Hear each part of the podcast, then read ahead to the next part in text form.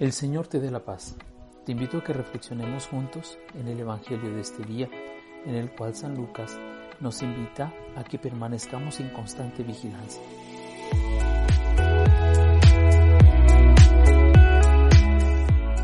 Las parábolas de San Lucas, la del ladrón que puede venir en cualquier momento o el amo que puede presentarse improvisadamente, nos invitan a que tengamos siempre las cosas preparadas, no a que vivamos con angustia, ya que la vida no se vive con angustia, sino con felicidad, con plenitud, dándole sentido al cada día, pero sí con un cierto sentido de responsabilidad, sin descuidar ni la defensa de la casa, es decir, aquello que nos hace fuertes, aquello que nos hace sabios, aquello que nos hace dóciles a las inspiraciones de Dios, ni el arreglo y el buen orden de las cosas que dependen de nosotros.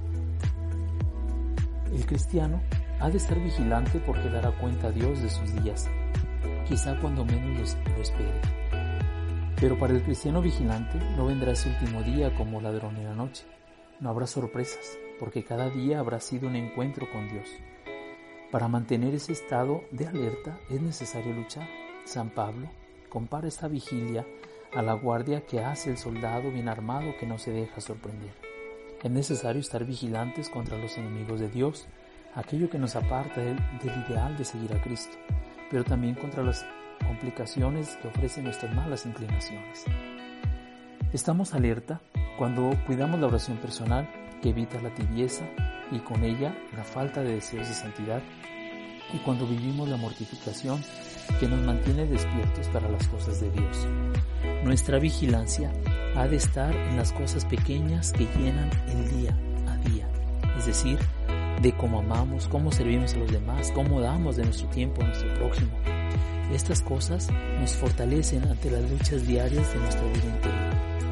Si consideramos en nuestro examen de conciencia las pequeñas cosas de cada día, encontraremos nuestro camino y las raíces de nuestros posibles descaminos. Es decir, las cosas pequeñas son siempre antesala de las grandes. Hemos de rezar siempre pero hay momentos en que esa oración se ha de intensificar. Abandonarla sería dejar a Cristo y quedar a la merced del enemigo. El tiempo de la vida es corto y el Señor debe encontrarnos en estado de vigilia y no adormecidos. Paz y bien.